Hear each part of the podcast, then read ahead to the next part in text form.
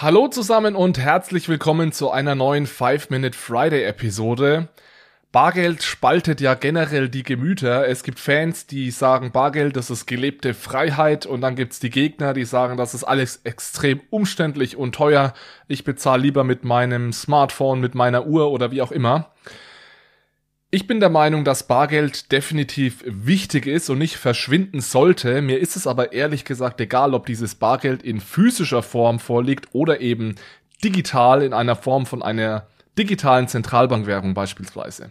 Es gibt aber auch eine sehr starke Lobby und ehrlich gesagt gibt es auch gute Gründe dafür zu sagen, auch dieses physische Bargeld darf nicht verschwinden und dann geht man teilweise so weit, dass man sagt, ja, Händler sollen dazu gezwungen werden, Bargeld anzunehmen, Banken sollen dazu gezwungen werden, Bargeld bereitzustellen.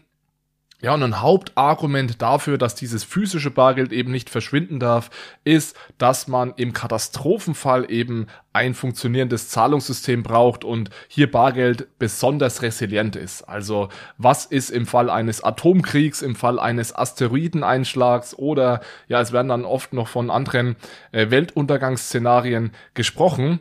Und heute wollte ich mal mir dieses Argument hernehmen und etwas genauer unter die Lupe nehmen. Ist es wirklich richtig, dass Bargeld vor allem für so einen Katastrophenfall sinnvoll wäre und lohnt es sich denn dann aus diesem Grund dieses Bargeldsystem, das ja tatsächlich relativ teuer ist in seiner Bereitstellung, aufrechtzuerhalten? Also brauchen wir Bargeld für den Katastrophenfall? Meiner Meinung nach äh, jein. Ja, es kommt ganz darauf an, von welcher Art von Katastrophe wir reden. David Birch hat da ein sehr gutes äh, Beispiel in einem seiner Artikel auf Forbes. Ich verlinke euch das gerne in den Show Notes. Er nimmt da den ähm, Tsunami in Japan von 2011. Also das war ja wirklich ein katastrophales Event. Ja, das sind über 20.000 Menschen ums Leben gekommen. Hunderttausende haben da ihr Hab und Gut verloren. Es wurden über 45.000 Gebäude zerstört. Die komplette Infrastruktur da in diesem ähm, Erdbebengebiet und Tsunamigebiet wurde zerstört. Und es war auch so, dass da eine Zeit lang die elektronischen Zahlungssysteme ausgefallen sind. Und jetzt ist die Frage, hat in dieser Situation dann das Bargeld geholfen? Und da war es eben so, dass Bargeld nicht wirklich ge geholfen hat. Also erstens waren die elektronischen Zahlungssysteme nach relativ kurzer Zeit wieder verfügbar und zweitens haben hier vor allem die Leute gelitten, die auf Bargeld gesetzt haben. Das heißt, irgendwo, wenn ich Bargeld nutze, muss ich dieses Bargeld ja auch irgendwo lagern und das ist natürlich für gewöhnlich zu Hause in einem Safe beispielsweise.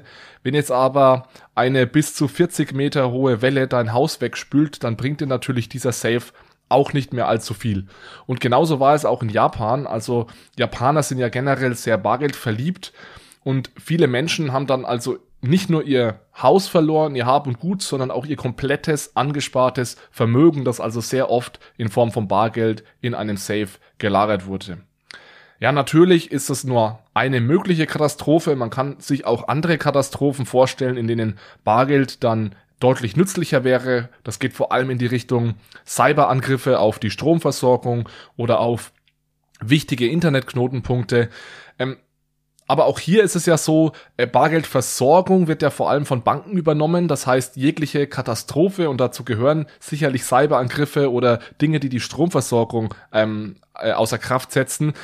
Äh, jegliche Katastrophen, die auf Banken dann auch eine Auswirkung haben, hätten dann auch auf die Bargeldversorgung und somit die, somit die Nützlichkeit von Bargeld in diesen Situationen eine Auswirkung. Denn es wäre eben nicht möglich, neues Bargeld in Umlauf zu bringen.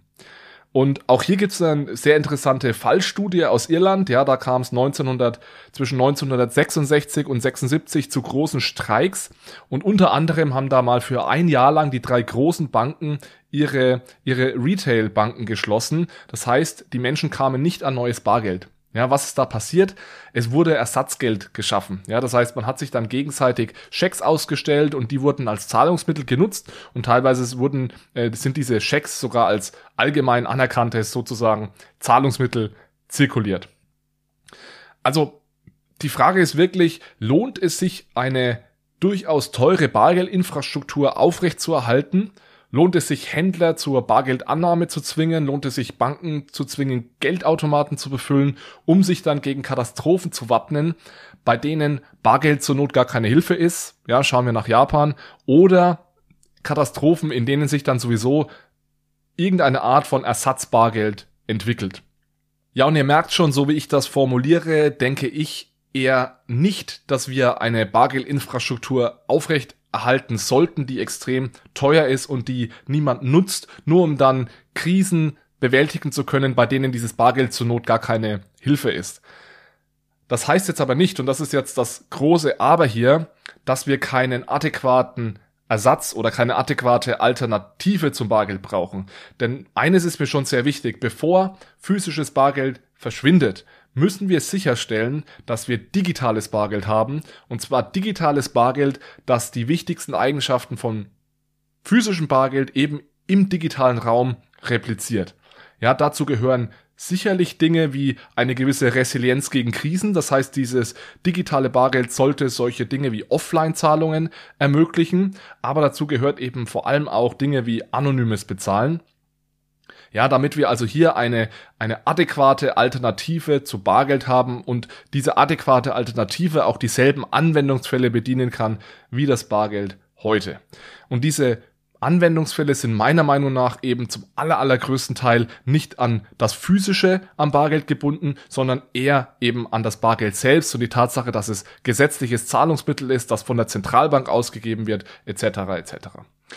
Das heißt also, Sicherheit, um nochmal auf das Thema zurückzukommen, kommt nicht notwendigerweise durch dieses physisch, durch die physische Beschaffenheit des Bargelds, sondern Sicherheit kann man auch dadurch herstellen, dass man Redundanzen äh, kreiert.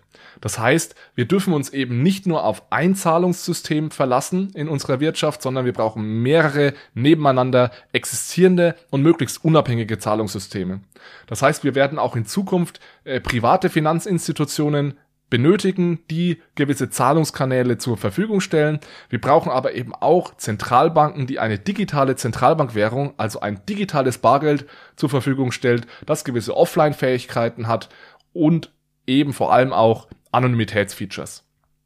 Wenn wir dann darüber hinaus noch Bargeld haben, äh, ist das Ganze natürlich noch sicherer, aber das ist dann wie gesagt eine Abwägungsfrage, ob das wirklich nötig ist oder eben nicht.